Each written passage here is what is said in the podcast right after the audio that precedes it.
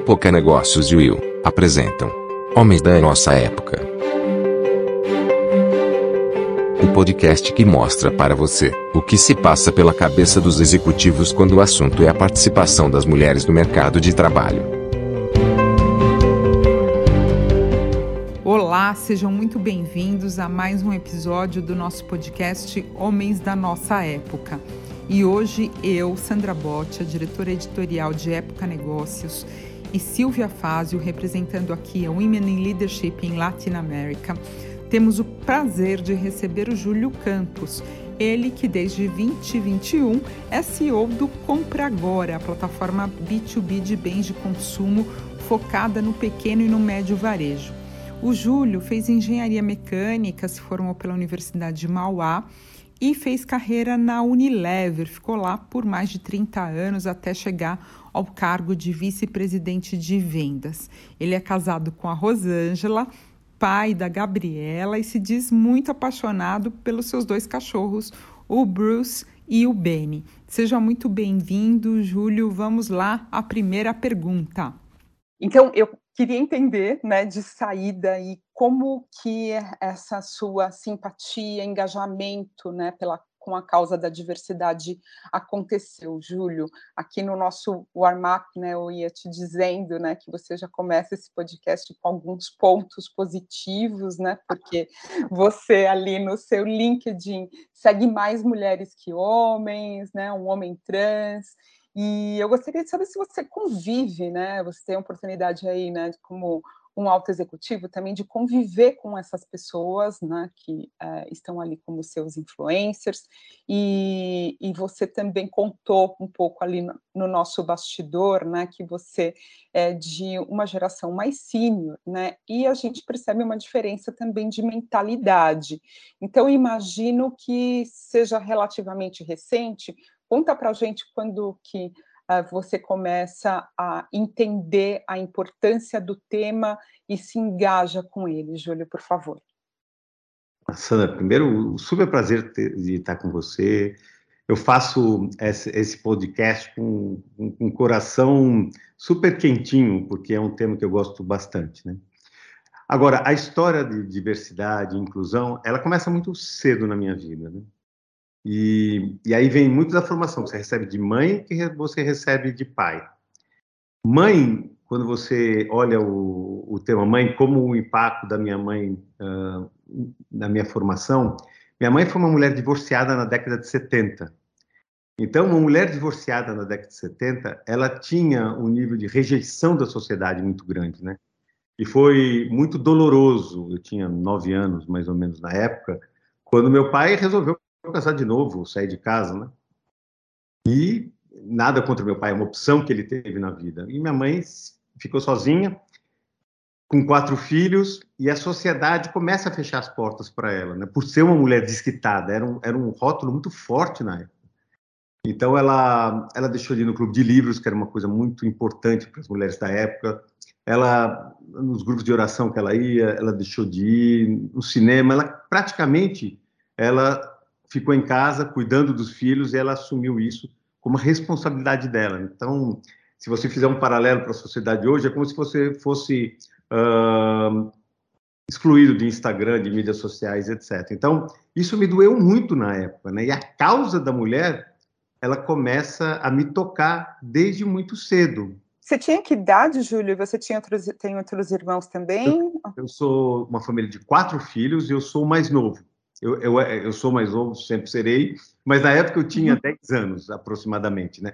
E é uma fase que você tem uma ligação com a sua muito grande, sempre você tem. Mas Sim. essa você vê a mulher que você ama, excluída em casa, e às vezes ela chorava na solidão, né? E sempre passava alegria para a gente, mas a gente sabia quanto sofrido era esse estigma que ela recebia da sociedade. E isso norteou muito os meus valores. Mas tem uma coisa muito interessante, Sandra. Eu só comecei a, a ser um ativista da causa quando eu. Vamos parar essa primeira fase aí. Agora, eu falar um pouco sobre meu pai. Meu pai é médico, uh, nascido no Nordeste, uma pessoa maravilhosa. O que ele me ensinava é que o homem precisa ser forte. E homem forte é homem provedor, é homem macho, é homem sem medo, é homem que sabe tudo. E eu, eu sou muito grato por tudo que meu pai me ensinou. Só que eu nunca fui, nunca visitei minha vulnerabilidade para poder advocar pelos outros. E aqui vem um conhecimento que eu aprendi, que eu nunca dei tanta importância para ele. Quando você está num, num, avião e o pessoal que atende fala o seguinte: ó, primeiro põe a máscara em você, para depois você atender o outro. Essa frase é tão forte, tão especial, que só me dei conta aos 40 anos, quando eu tive a coragem de dizer que eu tinha medo. Então, até os 40 anos, eu nunca advoquei, eu nunca fiz advocacy pelas causas, porque eu nunca assumi os meus medos. Então, foi no momento que eu Você encontro... está com quantos anos agora, Juliano? 58. 58. Então, aos, há, há 18 anos que realmente eu faço uh, advocacy pela causa, né?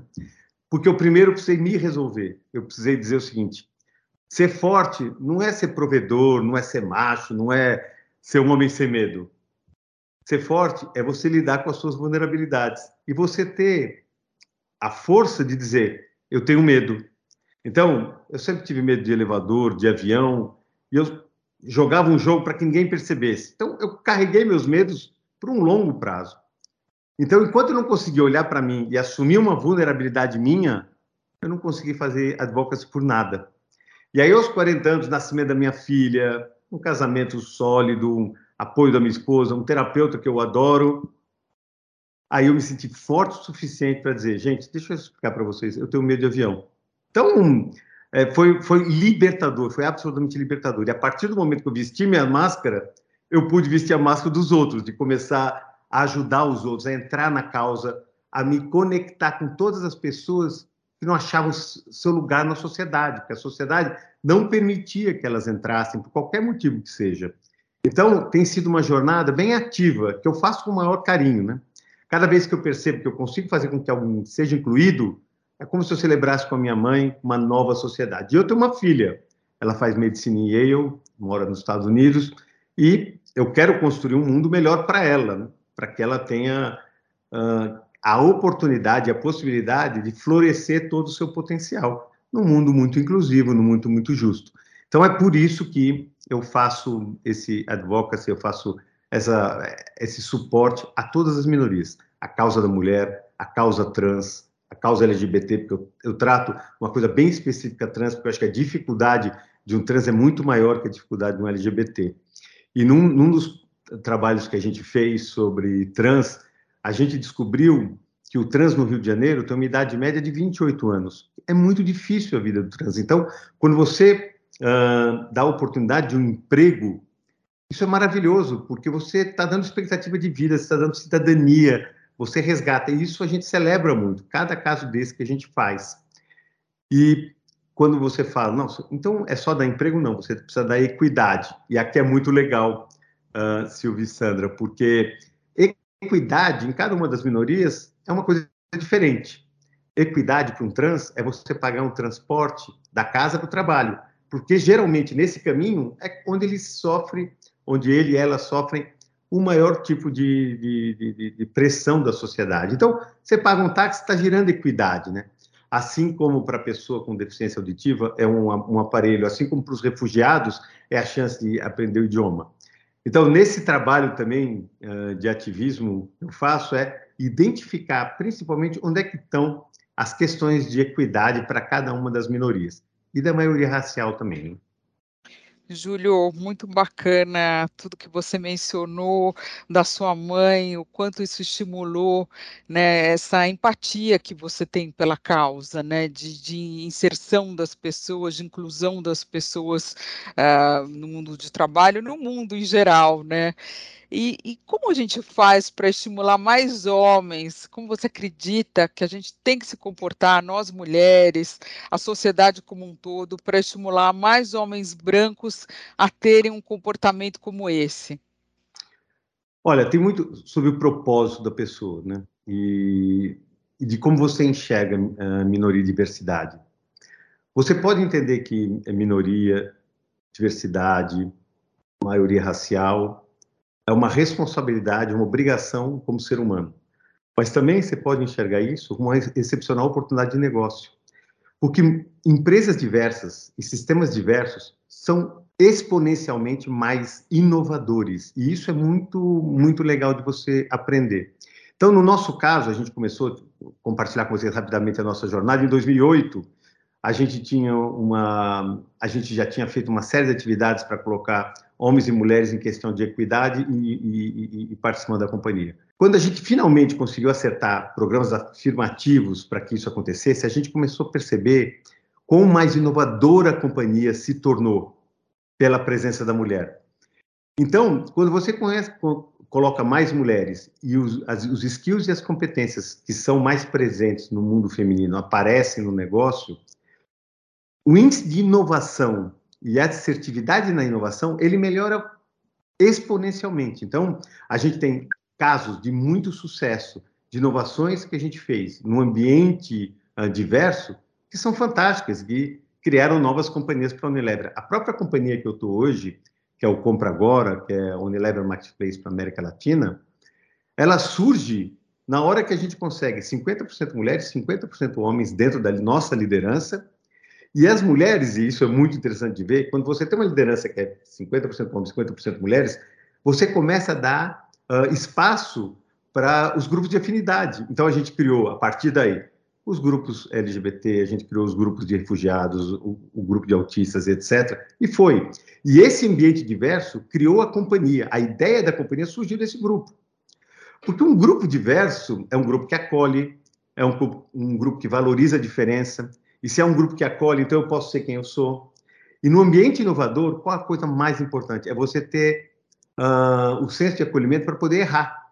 E testar, e testar, e testar. A inovação nasce das tentativas que você tem. Agora, se você tem um, um ambiente que te permite errar até você chegar ao acerto que você precisa, você imagina quão poderoso é isso? Então, voltando à tua pergunta, se você, como líder homem, uh, não quer fazer porque você entende que isso é uma questão social importante, é, é você devolver à sociedade um equilíbrio que faz sentido, olha pelo lado do negócio. O seu negócio vai ser muito mais rico e muito mais próspero se você permitir criar um ambiente onde a diversidade ela funciona, né?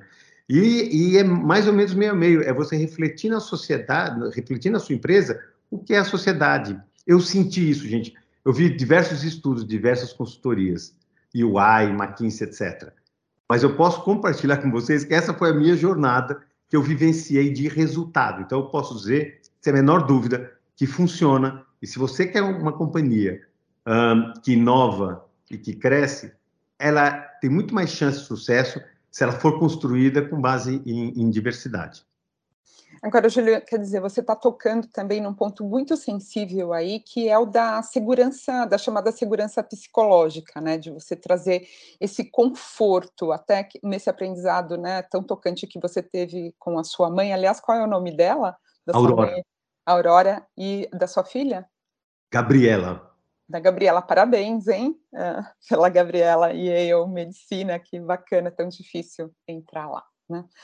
Uh, mas retomando, então, tem essa questão né, da, da, segurança psicológica, né, de você se sentir confortável né, para falar né, sobre as suas ideias ali sem sentir medo né, de ser reprimido ou excluído.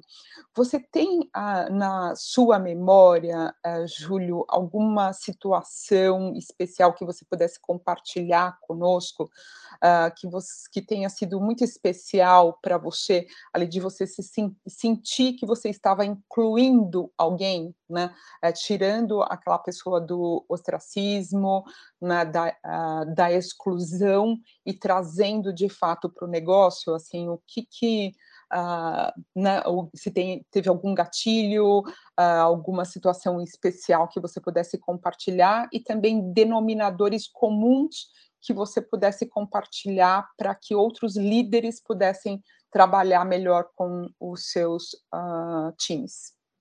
Olha, como uma companhia multinacional e a gente presente em, em, em diversos países, a gente tem ocasião de de participar de grupos de trabalho multiculturais, né?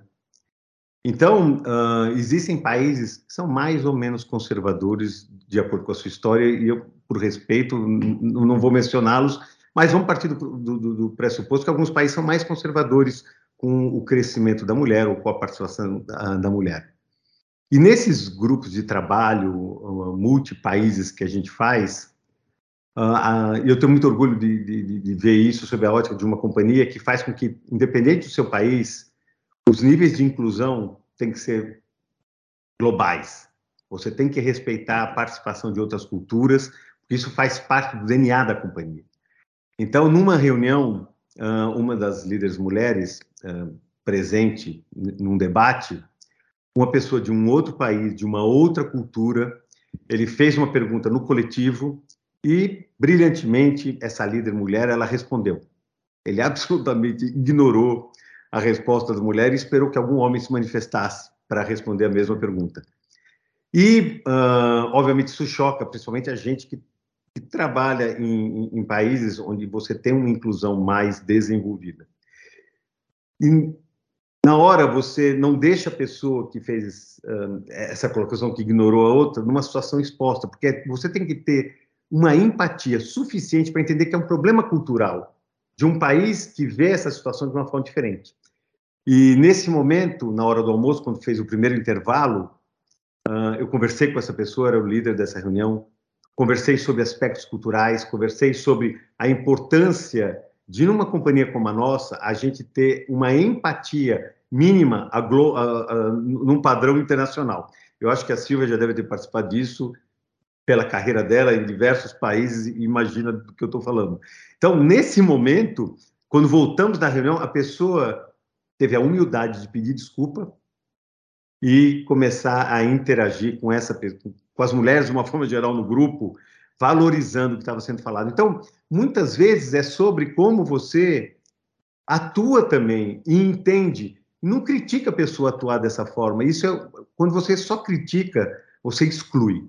Então, quando você explica e compartilha e faz com que a pessoa se abra a empatia, aí sim você faz uma coisa muito mais poderosa.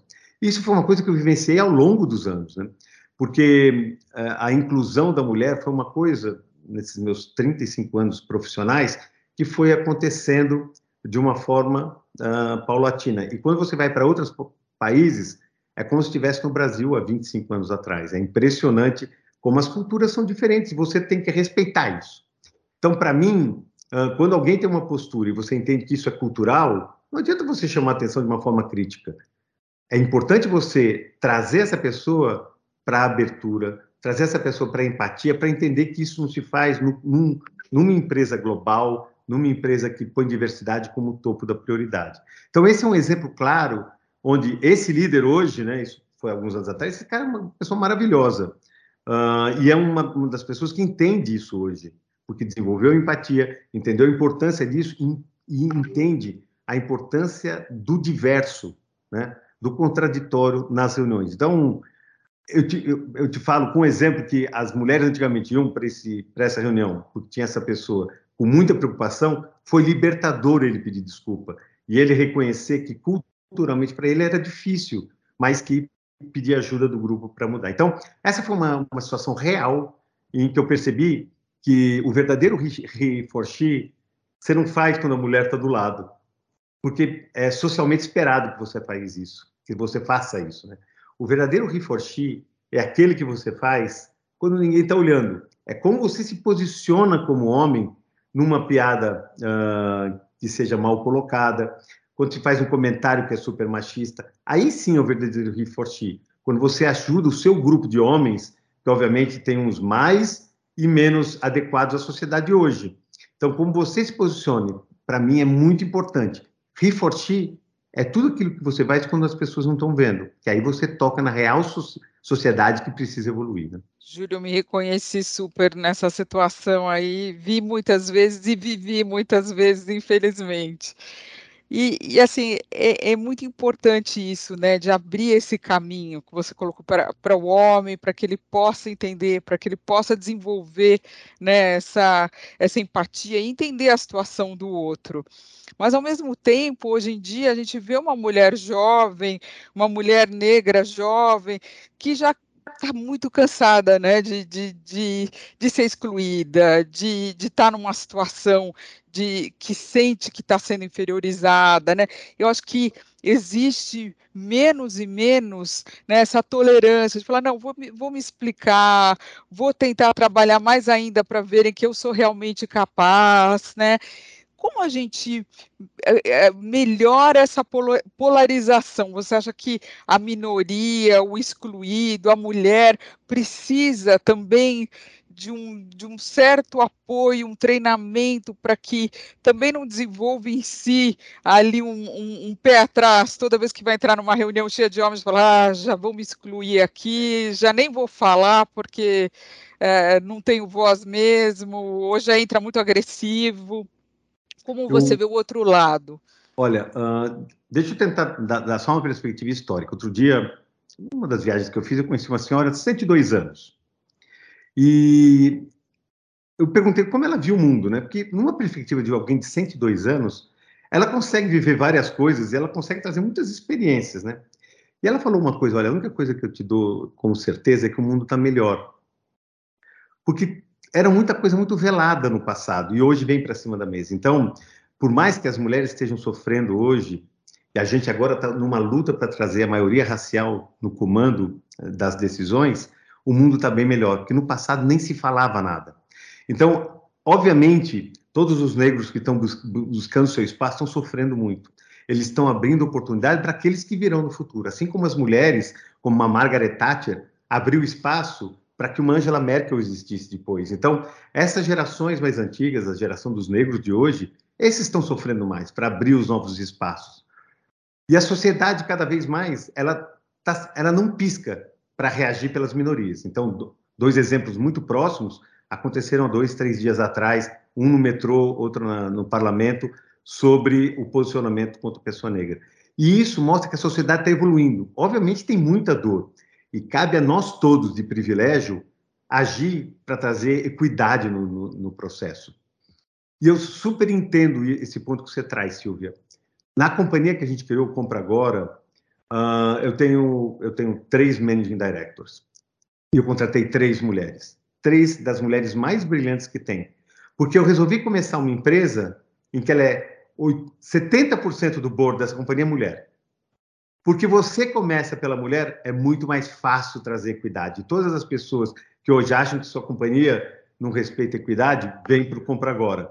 Porque o Compra Agora, ele nasce com uma liderança mulher justamente com esse olho de inclusão. Então, as três managing directors são mulheres, a RH é mulher, e eu tenho um financeiro e um CTO que, que são homens. Então, esse ambiente diverso que nasce com uma liderança feminina, ele começa a construir um DNA de uma empresa que seja uma empresa que inclui, que traz o diverso, porque, acima de tudo, acredita que isso é socialmente obrigatório, mas, acima de tudo, estrategicamente, é muito mais eficiente. Então, você, um, ambiente de tecnologia diverso, é imbatível, porque o nível de inovação que você entrega, eu, pela minha experiência, ele é muito mais efetivo e muito mais rápido que uma empresa que é monossexo ou, ou menos diversa. Só, só para ter uma ideia, em tudo que se comenta de dificuldade, esse ano, no primeiro trimestre, a gente bateu quase 50% de crescimento.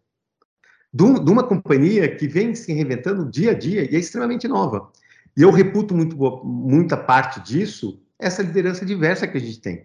E já no segundo nível que a gente tem, você já tem 50% homens, 50% mulheres, e com representantes de diversas minorias. Aí você pergunta para mim, e nessa companhia você tem um programa de diversidade? Eu não preciso, porque ela nasceu diversa, e diversa é o DNA dela. Então, para a gente, uh, eu acho que a reversão das, pró das próprias gerações de companhia são companhias que já nascem diversa ou transformam a sua liderança em uma liderança diversa e aí vão cascateando para toda a organização.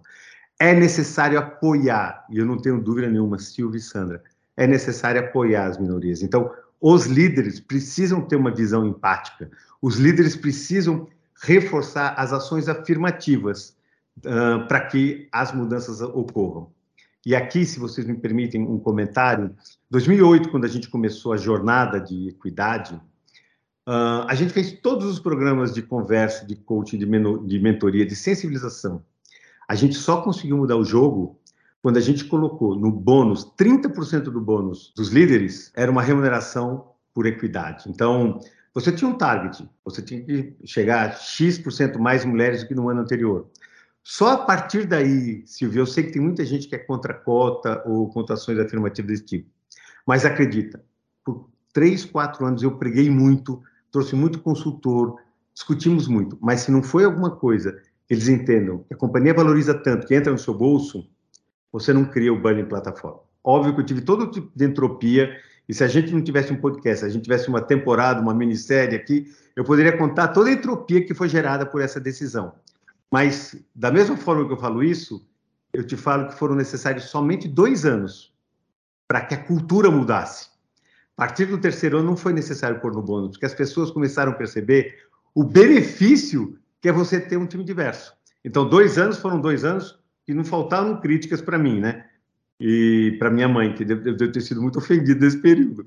Mas funcionou. Hoje as pessoas acho que não conseguem imaginar uma companhia que não seja uma companhia diversa dentro desse grupo que foi formado lá.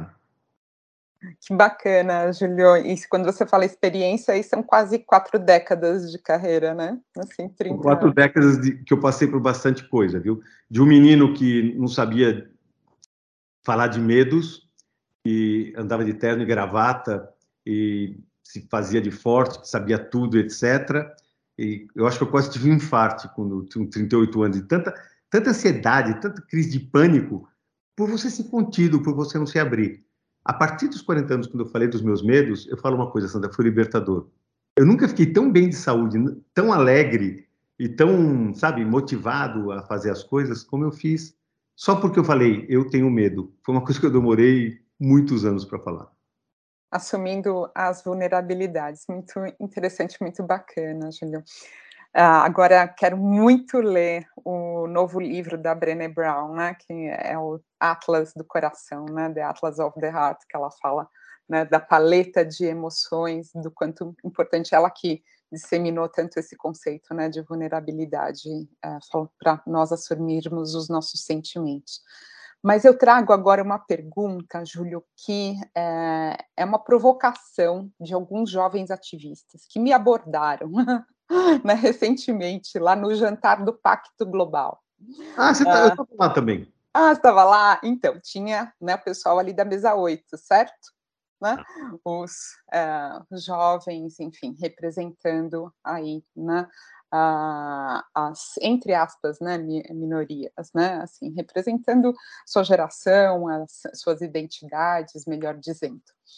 E, e depois encontrei, né, é, com alguns e ali também, e eles falaram, ah, Sandra, né, a gente está vendo podcast e tal, né, dos homens, o pessoal, vocês resolveram ouvir o pessoal do patriarcado, né, são os homens brancos, etc. Eu falei, bom, mas, assim, pois é, né, mas tem uma questão que é da porta para dentro da empresa, que eles colocaram ali a faca na minha barriga, né? Tem a questão da, da porta para dentro, dos já incluídos, né, que vão sendo incluídos, e tem uma questão da porta para fora. Fala assim, pois é, né? A questão é trazer mais gente da porta para fora para porta para dentro. Mas o que eles colocaram de maior provocação, Júlio, é uh, a questão de, uh, de as empresas, especialmente os líderes, terem de fato uma proximidade com essas comunidades que não seja só institucionalizada, que não seja só a de dentro da empresa, porque eles falaram: será né, que essas pessoas que você e a Silvia estão ouvindo, elas têm de fato amigos negros, elas recebem pessoas trans, elas convivem com essas pessoas uh, eh, para além dos muros né, uh, reais e virtuais das empresas, porque pelo que eu pude depreender ali, né, da provocação deles, era de como se olha, né? O que a gente não quer é que seja né, com a, as nossas necessidades, né, a questão da diversidade seja instrumentalizada como é a questão ambiental, sabe? Algumas empresas vão lá e ficam falando, né? E fazem greenwashing, né? E, e na verdade, verdade mesmo, elas não têm ali aquilo na sua essência e entendendo a essência como a convivialidade para além das uh, relações profissionais. Desculpe se eu fui um pouco prolixa, mas também foi... tentando traduzir um pouco ali da, do sentimento uh, da, da galera. Sandra, assim, super perfeito, né? Eu participei de uma conversa com uma querida pessoa, que é a Jandaraci, que eu, que eu realmente respeito muito, eu adoro a Jandaraci, e ela tinha colocado essa provocação do tipo, tudo bem, nas companhias é assim, na sua casa, quantos negros vão almoçar, quantos jantam e etc. Isso é super pertinente.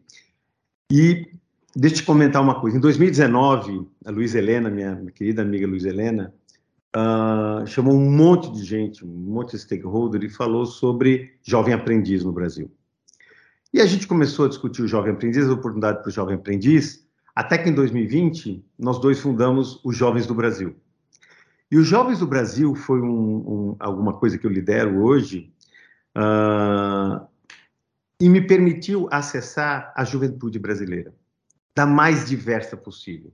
Então a gente começou esse movimento justamente para não ser uma coisa corporativa. Então, quem faz Jovens do Brasil é o Júlio Down Eleven, mas é o Júlio Campos, que foi, a gente aproveitou a pandemia e fez o Webex, uh, Webex em todos os estados da federação, para a gente começar a convidar jovens que representassem a sociedade para trazer os seus pontos. Jovens do Brasil não é liderado por mim, é liderado pelos jovens. Em sete frentes que a gente tem, seis frentes que a gente tem, que é educação transformadora, primeiro emprego, uh, diversidade e inclusão, grandes empresas e sobre políticas públicas, né? E mais um grupo fantástico que é sobre divulgação e comunicação. E esse grupo foi se criando, e hoje já tem mais de mil jovens participando, dentro da liderança jovem, que traz esses aspectos, em que você vivencia fora do muro da companhia o que, que essa juventude quer. E ela quer, sabe o que ela quer? Ela quer verdade. Ela quer que você seja integral. Então, hoje não tem mais espaço para o líder ser Olha, quando eu falo da companhia, eu tenho um statement. Quando eu falo pessoalmente, então, não existe mais isso.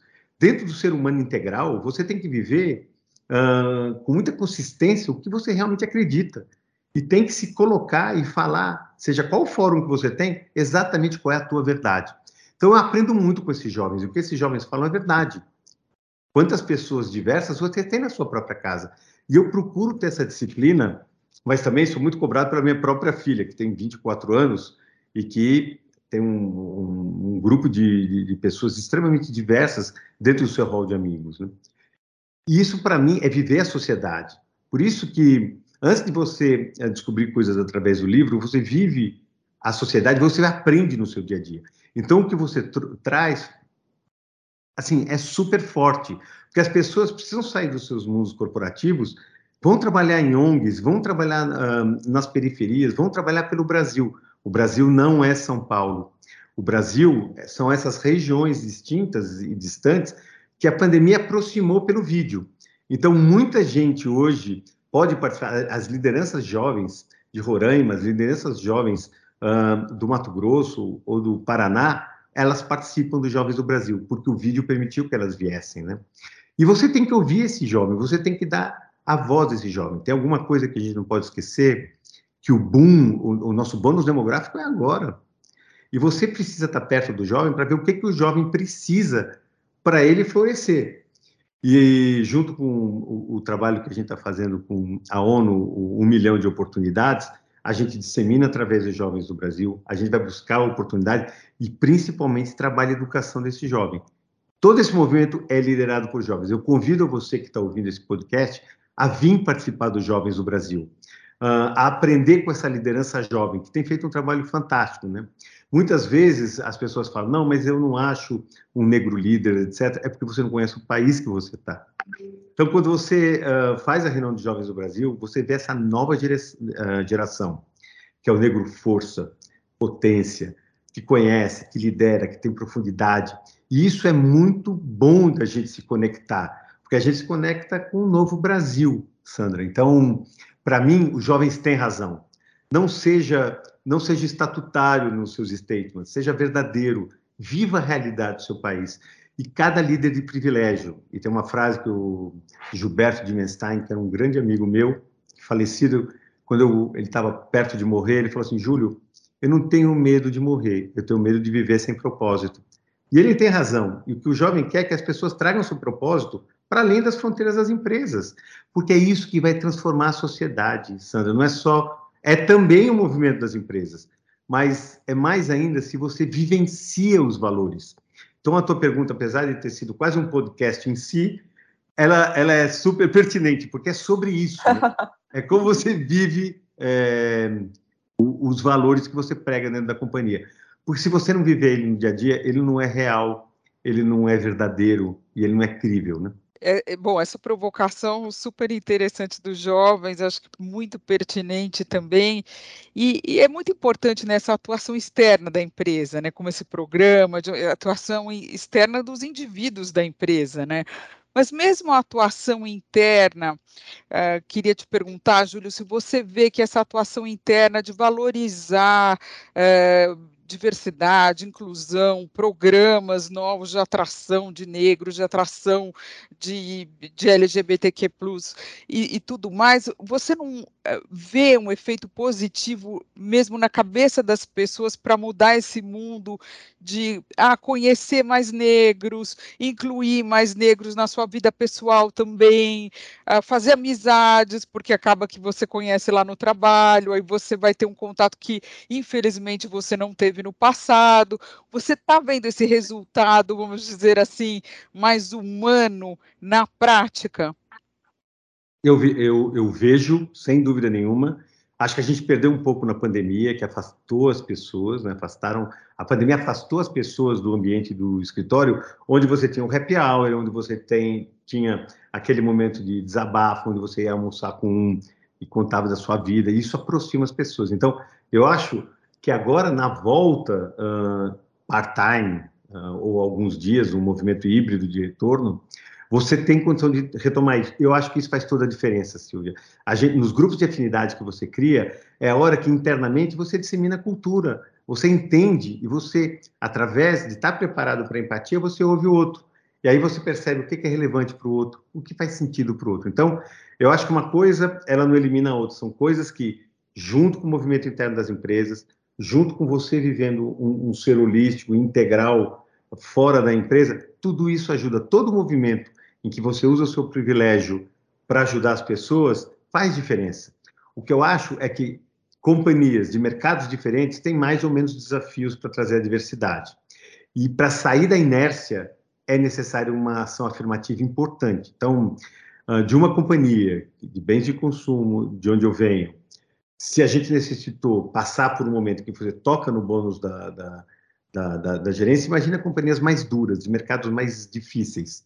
Você tem que fazer alguma coisa afirmativamente para sair da inércia. E a partir do momento que você sai dessa inércia, é quase que mágico, porque a presença da mulher é quase que um, uma, uma geração espontânea de diversidade, porque ela quer trazer esse diferente, ela valoriza isso.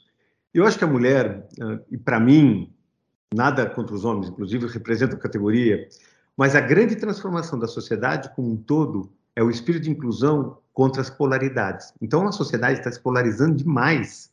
Eu acho que a mulher tem a habilidade necessária para trabalhar a polarização e trazer para o centro. Ouvir opiniões distintas e trazer para o centro.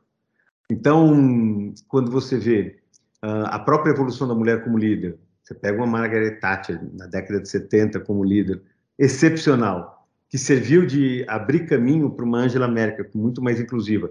Fazendo um comparativo, no gabinete da, da, da Margaret Thatcher tinha uma mulher, no gabinete, no gabinete da Angela Merkel tinha oito mulheres. Então, é uma, uma, uma evolução. Essa evolução precisa acontecer, a liderança feminina precisa vir para você reduzir as tensões no mundo de hoje. Essas tensões que polarizam. É energia feminina, para mim, desses 40 anos de jornada, que vai ser a chave para que a sociedade venha para o centro. É uma, uma sociedade que se permite ouvir o outro, incluir o outro, né? E, obviamente, que as pessoas que, que, que polarizam também tem que ter espaço para sua vulnerabilidade. Isso é importante. Quando você fala de pessoas, e a Sandra comentou no comentário dos jovens, pessoas patriarcal, patriarcais, como eu, eu, eu vim de uma sociedade extremamente patriarcal. Mas eu entendo que o futuro da sociedade, e isso você tem que estar aberto para aprender, vai passar por uh, skills que são muito do mundo feminino. Né? E aí, como é que você faz a transformação a partir da energia feminina? Isso é muito importante. Então, eu acredito que para você trazer opostos, para você trazer mais colaboração, a energia feminina é importante. Então, amarrando com a sua pergunta, Silvia, sim, esses movimentos de, de grupos de afinidade são importantes, movimentos mais macros são importantes. Todo mundo que tem privilégio tem que contribuir para trazer a sociedade mais próxima e mais inclusiva. Né? Julio, você tocou em outro ponto super sensível, né, que é esse da, da polarização, né, não só da sociedade brasileira, como é realmente um fenômeno internacional, né, que aqui nós tristemente vimos assistindo, né, e nós temos aqui no Brasil, né, em outros países também, eleições, né, neste ano, e eu queria saber, na sua opinião, como uh, desvincular, se é possível desvincular a agenda da diversidade da agenda política aí, né, segundo os tons ideológicos de cada um. Ah, olha, é super possível uh, desvincular, né? O ponto é quando as pessoas tentam vincular alguma coisa, se é mais diversa de um partido, se é menos diversa de outro, de outro partido. Eu acho que, primeiro, você sair um pouco desse mundo de debater pessoas e debater conteúdos é muito mais rico. Então, o fato de eu falar bem de alguma coisa que o fulano A faz ou que o fulano B faz, não significa que eu gosto do A ou do B. Mas tem coisas que você precisa valorizar dos diferentes, entendeu? Diversidade é sobre uma. Diversidade está dos dois lados. Nossa, se, se você uh, parar um pouco, olhar, olhar de cima e ver tanto o lado B ou o lado A, os dois fazem coisas sobre diversidade e sobre inclusão. Mas quando você tenta dar cores políticas a tudo, aí fica muito difícil. Mesmo que você uh, goste de alguma coisa, você vai dizer que não gosta porque é do lado A. Então, tira a política da sua cabeça e trabalha só com conteúdo. O que é que isso significa? Então, dá para tirar a eh, diversidade do lado, lá, lado, lá, lado A e lado B? Sem dúvida nenhuma. A diversidade não para se a diversidade ela é voltada na melhor produtividade, na melhor inovação. Então, melhor inovação e melhor produtividade não tem lado A ou lado B. É melhor produtividade e inovação, é melhor eficiência. E isso nasce da diversidade. E tem uma coisa que nada segura uma mobilização nacional. A inclusão uh, da maioria racial é obrigatória nesse país. O negro é maioria. Uh, é nossa obrigação como líderes, independente de partidos, etc., fazer essa inclusão. É importante trazer a mulher para a equidade dentro das empresas. Então, todo esse movimento não cessa. Não existe uma pessoa em um partido que consigam uh, reduzir a transformação social, porque ela é convulsiva, ela nasce de dentro do povo. Então, para mim, a diversidade não para. Eu, independente, quem, de verdade, uh, independente do, do, das minhas vocações políticas, do, das minhas crenças, eu atuo o que é melhor para a sociedade, o que é melhor para o indivíduo, para o ser humano. E é assim que a gente tem que pensar, sem politizar. Eu tenho visto uma excessiva politização de todos os assuntos. Eu totalmente saio dessa discussão política e coloco sobre proposta, sobre conteúdo, sobre o que é importante para a sociedade como um todo. E eu não vou parar, independente de quem ganha a eleição, vou continuar com o mesmo ativismo. Tem uma coisa também, Sandra e Silvia, que para mim é muito importante. A mudança do, do, do, Brasil, a evolução do Brasil, passa pelo indivíduo, pelo ser humano, pelos seus líderes, pelas empresas. A gente quer colocar no governo a responsabilidade de fazer tudo, seja qual for o governo, não é bem assim. A gente tem que fazer a nossa parte. E se todo mundo fizer a sua parte, como líderes brasileiros, como indivíduos, a sociedade evolui definitivamente. O governo não tem recurso para fazer o que precisa ser feito. Então, precisa contar com a ajuda de todo mundo. Todo mundo que tem privilégio tem que ajudar a evoluir a sociedade.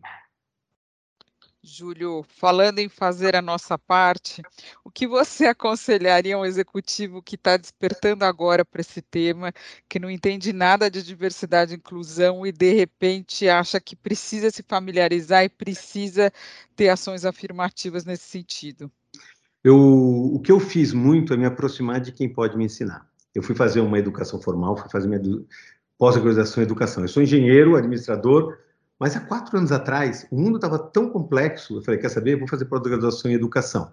Então, eu voltei para a universidade, uh, e a pessoa que era minha, minha mentora na minha pós-graduação, Ana Maria Diniz, uma amiga querida, que me ajudou muito no meu letramento sobre o, o entendimento uh, muito mais integral sobre o ser humano. Isso me ajudou muito. Então, conceitualmente, eu fui me desenvolver.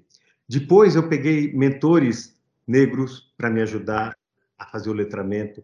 Eu peguei jovens, eu trabalho muito com jovens. No meu LinkedIn, eu faço com jovens para que eles me ajudem sobre, me ajudem sobre a nova uh, sociedade.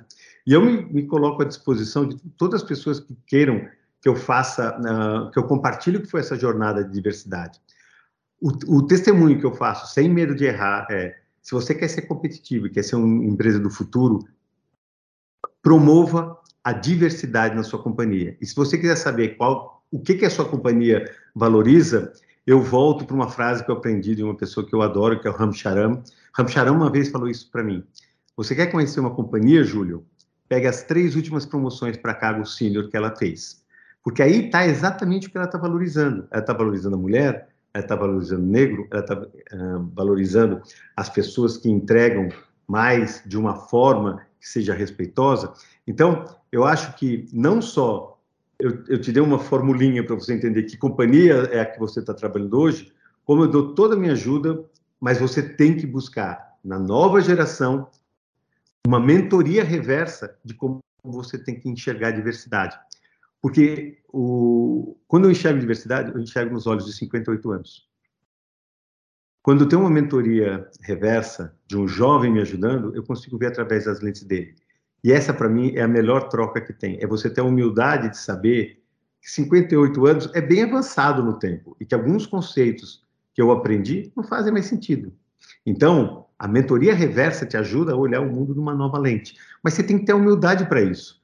Não, imagina, olha, eu sou CEO, vou sentar com o estagiário. Sim, você é CEO, vai sentar com o estagiário. O estagiário, ele conhece a, a tribo muito melhor que você. Ele conhece os novos caminhos da mata. Você não conhece tem essa humildade de aprender sempre. Esse reaprender não é uma frase de efeito, é porque a diferença de cinco anos no século XXI é muito diferente de cinco anos em 1970. Como é exponencial a mudança do mundo, dos valores, da cultura, você não acompanha como você acompanhava no passado. Então você tem que viver essa cultura no dia a dia, com pessoas bem mais jovens que você. Para mim foi assim um renascer com 56 anos ser CEO de uma empresa digital. Mas isso, para mim, é um mérito de eu sempre estar me aproximando da nova geração. Significa que os velhos não têm espaço de forma alguma. Um dos, um dos, dos programas mais legais que a gente teve foi o Senhor Estagiário, onde o senhor estagiário ajuda muito a, a jovem, a, a, nova geração a ter inteligência emocional. Era muito bonito ver, antes da Covid, quando o senhor estagiário ele ia almoçar com um jovem aprendiz. Então você via um menino de 20 anos com um senhor de 57, um ensinando para o outro o que é a vida, o que é a maturidade, o que, que, o que é você ter calma, e o jovem ensinando Word, PPT uh, ah, e, e, as novas tecnologias que estão disponíveis para o escritório. Que lembra, com muita empatia, Silvia e Sandra, que quando essa geração de 55 entrou, não tinha celular, não tinha computador, né? era telex, era, era telegrama e era o page, e isso uh, vocês não pegaram. Mas essa nova geração precisa de alguém ajudando.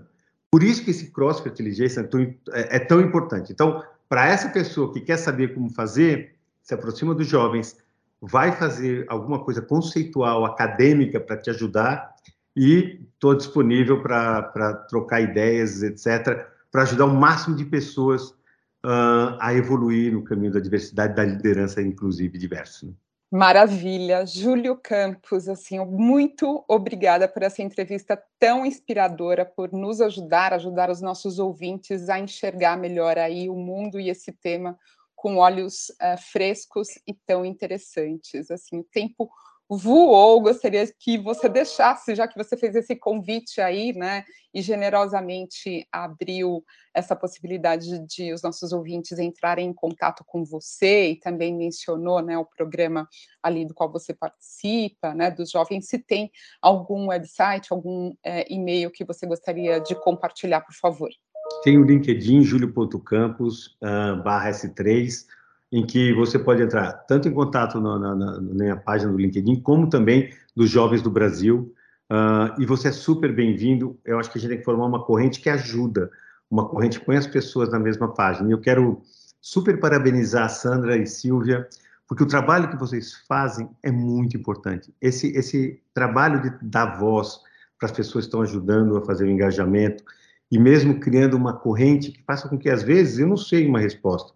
Tendo vocês duas ajuda muito. Uh, então, é muito importante. Parabéns, vocês ajudam a criar uma nova geração através da informação, através da discussão. Então, é muito rico o que vocês fazem. Parabéns, hein?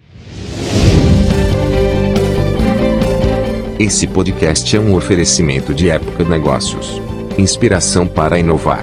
Não deixe também de conferir o podcast Neg News, o podcast que analisa os temas mais quentes da nossa época. Ouça, acompanhe, compartilhe. Vamos fazer deste podcast o nosso ponto de encontro.